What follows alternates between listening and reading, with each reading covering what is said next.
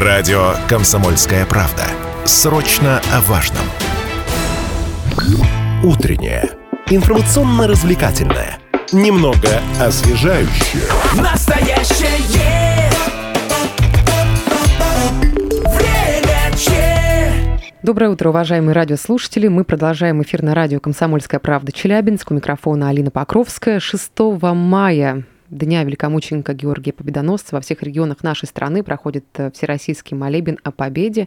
И жители нашего региона тоже смогут поклониться святым мощам небесного покровителя и попросить его о себе, о своих близких и наших бойцах, которые сейчас находятся в зоне специальной военной операции, о том, где будет проходить российская акция, о чем и как просить небесного покровителя. Сегодня вот в ближайшие полчаса поговорим об этом с протеереем Игорем Шестаковым, секретарем Челябинской епархии, настоятелем Свято-Троицкого храма. Отец Игорь, доброе утро, рада вас видеть. Доброе утро, Алина, здравствуйте.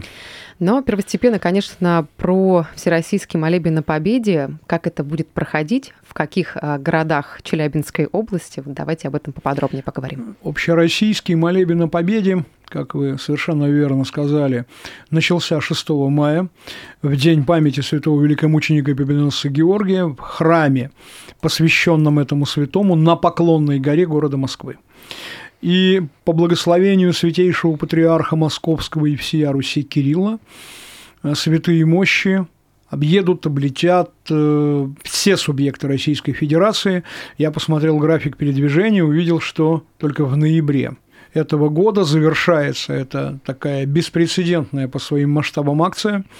Я полагаю, что ее необходимость объяснять наивно, потому что все прекрасно понимают, сегодня у нас, наверное, как никогда в обществе необходимо такое единение, необходимая идея, которая нас бы сплачивала, чтобы там не говорили скептики или относящиеся к этому люди негативно, но пусть они оставят свое мнение при себе.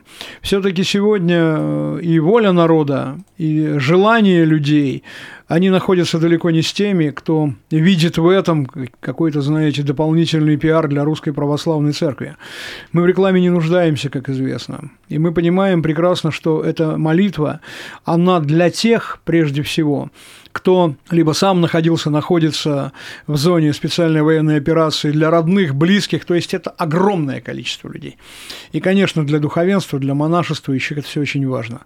Для нас, для Южного Урала, почетно, особенно почетно, принимать частицу святых мощей великомученика Георгия Победоносца в Троицкие дни, то есть это 3 июня, это Троицкая родительская суббота, день поминовения усопших накануне Троицы, и 4 июня, собственно, праздник Святой Живоначальной Троицы.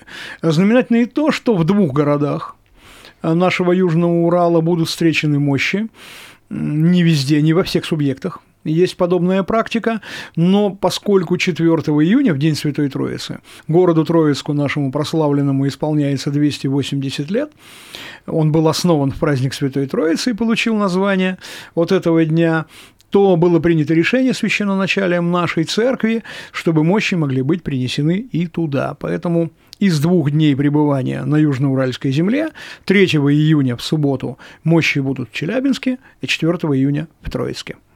Что по времени, когда можно будет прийти в э, церковь, вот, э, на протяжении какого времени будет доступ к мощам? 3, 3 июня мощи прибудут в Свято-Симеоновский кафедральный собор. Начнется доступ людей с 9 утра, то есть к началу божественной литургии мощи прибудут, и он продолжится до 20 часов вечера. В город Троицк мощи также прибудут 4 июня, в День Святой Троицы, к 9 часам утра, к началу божественной литургии, и поклонение мощам будет до 19 часов вечера. Очень такие насыщенные, серьезные, праздничные дни. Поэтому в любом случае люди приходят в храм, как правило, Святая Троица, всегда очень много прихожан во всех храмах, не обязательно посвященных этому празднику. Но вот сейчас особенно мы приглашаем всех, будет все организовано. Я думаю, что у нас в Свято-Семеновском кафедральном соборе все это уже отработано для того, чтобы можно было совершенно спокойно заниматься и Думаю, что не будет никаких вопросов для наших людей. Всем, всех желающих мы приглашаем присоединиться к молебну, э, который будет совершен после божественной литургии. Как-то определенно необходимо готовиться прихожанам, верующим, вот э, к, ко, ко всему этому, то есть, может быть, какие-то молитвы необходимы специально к ним обратиться. Вот что посоветуете? Вы знаете, обычно всегда люди, когда приходят, они берут там, я не знаю, или акафист святому великомученику. Будет возможности помолиться, я думаю, что перед мощами, хотя мы, конечно, понимаем, что поток будет достаточно плотным, да, но в любом случае э, что-то люди всегда с собой берут. Житие, я не знаю, там, или Акафист, вот опять же повторю, там, молитву краткую какую-то прочитать, священнослужители будут постоянно совершать там э, молебны, постоянно совершать богослужения. Я думаю, что у всех э, желающих помолиться перед мощами такая возможность будет. Угу. Ну вот в целом, я думаю, что есть необходимость поговорить о самом э, Георгии Победоносце, да, потому что именно у его мощей вот важно помолиться о победе. А в целом, вот пару слов о нем. Давайте. Святой великомученик и победоносец Георгий фигура знаменательная. Вообще в э, житиях святых даже особо стоит его житие. Это святой древней церкви. Мы знаем о том, что он был военачальником, причем достаточно высокопоставленным военачальником. Во всяком случае, жизнеописания его много. И почитается, кстати, я хочу сказать, святой великомученик Георгий Победоносец всем христианским миром. Одна страна даже названа в его честь – Грузия – потому что она называется правильно Георгией. Вот, несмотря на то, что просветительницей Грузии является святая Нина, вот, но святой великомученик почитается там прям совершенно особенно. Это же можно сказать и о Святой Руси. Потому что храмов в честь великомученика и победоносца построено э, на нашей земле немало.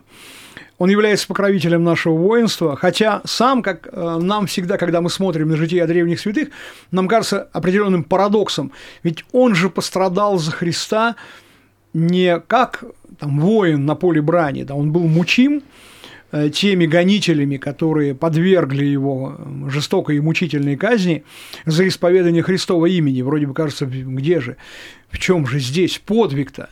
Вот если бы он восстал на своих гонителей, если он там, героически сражался с ними, давайте не будем забывать о том, что, будучи храбрым воином, военачальником, командиром римской армии, он сам при этом был человеком верным долгу и присяге, и когда случился выбор между императором на земле, да, и Богом на небе Георгий выбирает Бога. И при всем при том, что страдания, мучения, как и у всех святых воинов, они не означают человеческую слабость, наоборот, это означает высшую степень силы духа.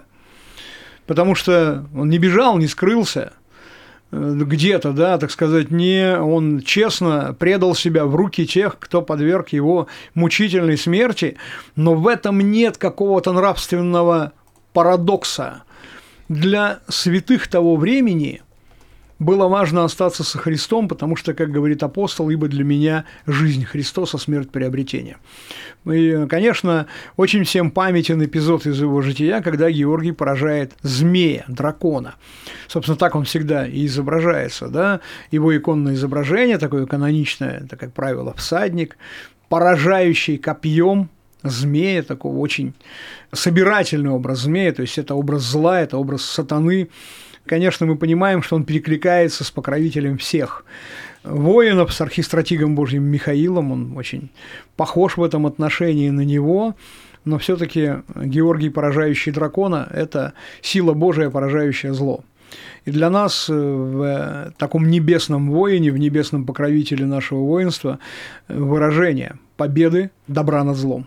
Ну вот э, в преддверии эфира мы анонсировали его, эфир на радио «Комсомольская правда» Челябинск. В целом вопросы были по поводу того, как правильно молиться дома. Мы понимаем, что сейчас вот это единение, оно, конечно, конечно. необходимо. И в целом, э, там, у кого нет возможности каждый день посещать церковь либо на выходных, как это можно сделать дома, в какое время и как правильно? Что посоветуете? Ну, утренние и вечерние правила, пожалуйста, можно произвольно к молитвам утренних и вечерних правил добавлять молитву этому святому.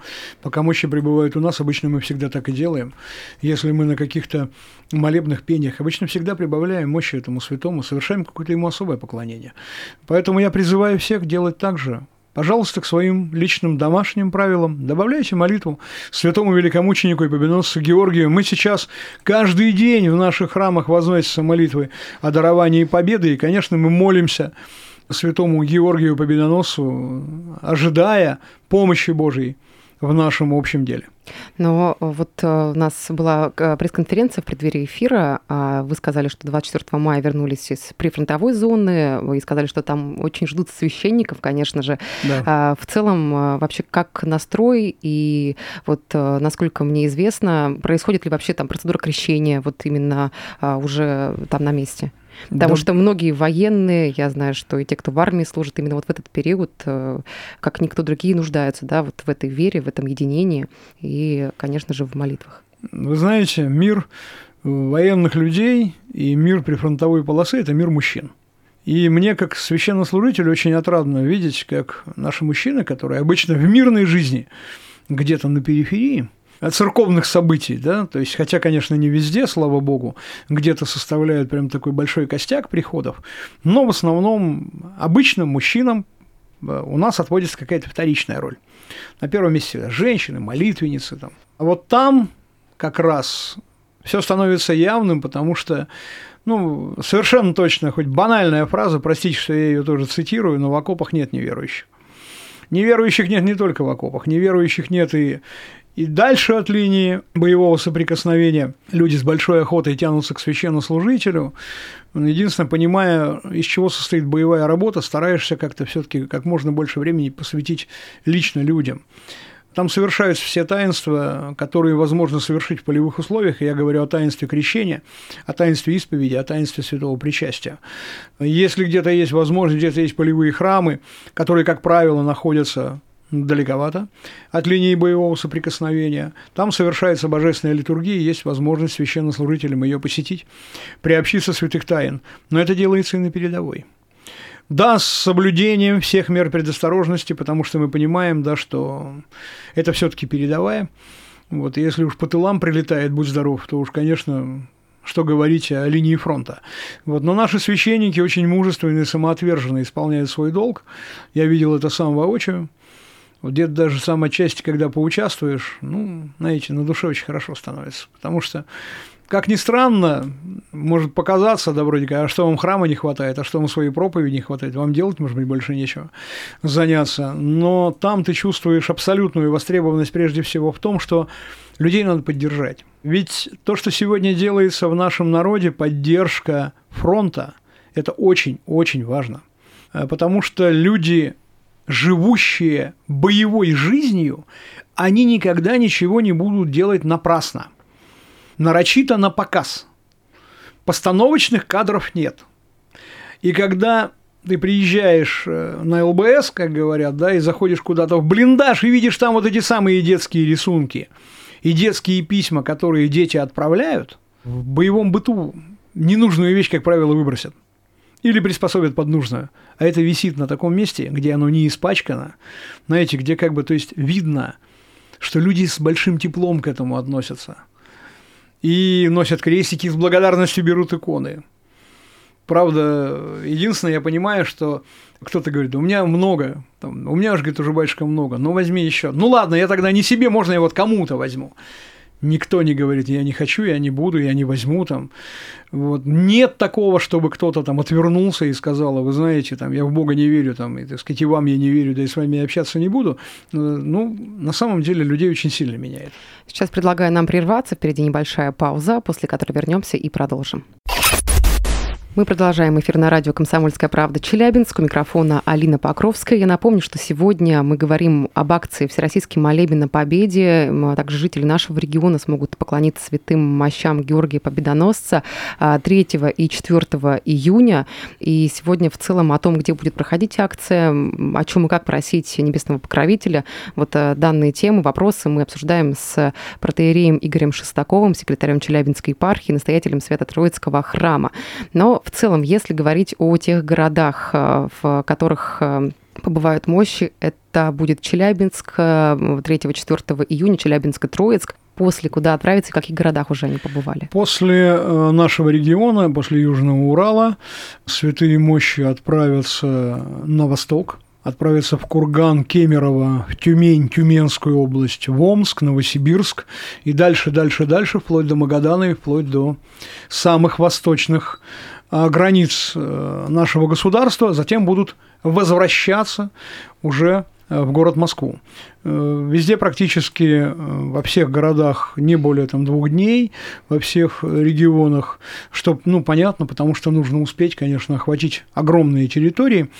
Вот отрадно, что в наш город они как раз прибывают, э, опять же, повторюсь, праздник Святой Троицы, что является для нас таким тоже знаменательным событием. Так что география широкая. Угу. Ну вот если говорить уже о верующих, да, те, кто придут в храм, в церковь, в целом, как, как быть? Потому что всегда вот в, у некоторых возникают да, вопросы, когда ты находишься перед мощами, то есть что необходимо помнить? Поклониться им, а, помолиться, а, как, как вот действовать? Расскажите в ну, целом. Вы знаете, обычно всегда, религии. когда это такая серьезная большая акция, люди, как правило, идут живой очередью. И очень ну, много людей. Очень много людей. Но мы упорядочиваем, упорядочиваем все-таки их поток, их подход.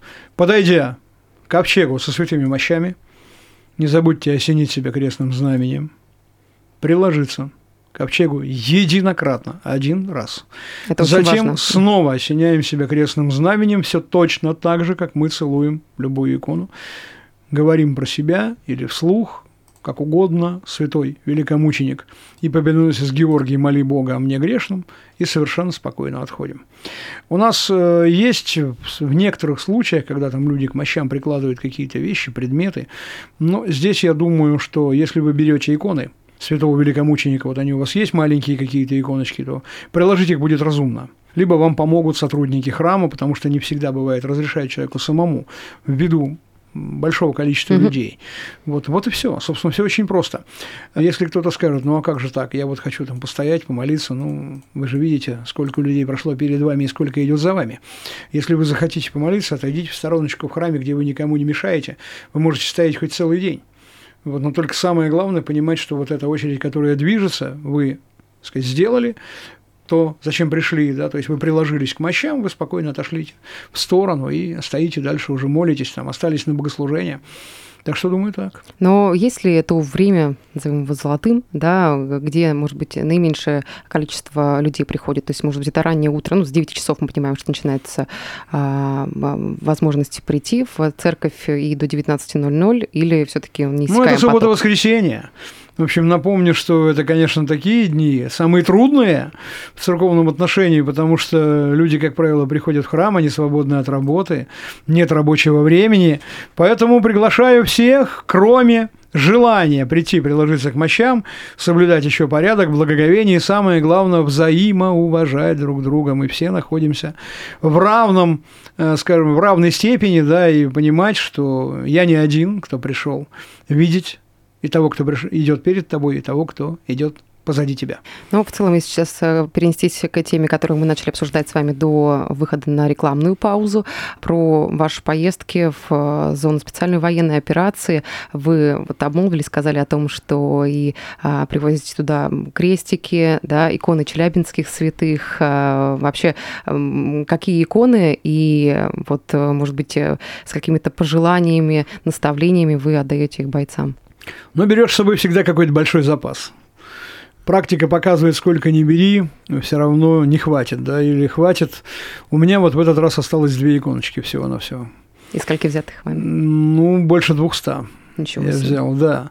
И при всем при том, что раздавал я как бы, ну, не так, что там, вот вам там по 5, по 10. И некоторые просили по 2. Можно там, вот у меня товарищ сейчас на дежурстве, я, значит, он придет, я ему раздам. Я почему беру иконы челябинских святых? Потому что, как правило, иконы Спасителя, Божьей Матери, да, светить э, каких-то святых воинов, они ну, есть у каждого. А тут все-таки, во-первых, подчеркнуть и то, что Челябинск – это, так сказать, поклон от Челябинска православного. Но вы знаете, беру с охотой. Никто из бойцов, даже не относящихся к Челябинску, не территориально, никогда не бывавший в нашем городе, никто не сказал, ой, вы простите, там, я из Казани, я из Рязани, там, я из Петропавловска, я не возьму. Вот, нет, берут и берут с благодарностью, обычно всегда спрашивают – ну, вроде расскажите о святых. Вот тогда уже начинается какой-то рассказ такой подробный. Вот, и рассказываешь о нас, рассказываешь о нашем кафедральном соборе, который строится. Ну, вот у меня в этом году было, вот в этот раз, в эту поездку была просто совершенно необыкновенная вещь, конечно. Я хочу сказать, что оказаться в центре столь исторического события, которое происходило, ну, Я считаю, что это так, милость Божья по отношению ко мне недостойному, потому что 16 мая 2023 года состоялся э, священный синод в городе Москве, который э, удовлетворил просьбу священников Бердянской и Приморской епархии. Они попросили, написали открытое письмо святейшему патриарху, московскому и всей Руси Кириллу, попросили принять их епархию под непосредственное управление святейшего патриарха, э, мотивируя тем, что архиерей, их епископ давным-давно уехал из Бердянска и совершенно прекратил общаться со своей паствой и со своим духовенством, что, конечно, является недопустимым. Долго очень рассматривали синодалы. Это открытое письмо, оно было написано еще ранней весной, и в конце концов Священный Синод принял решение и утвердил непосредственное управление в Бердянской Приморской епархии. И представьте себе, что утром 17 мая я оказался в городе Бердянске.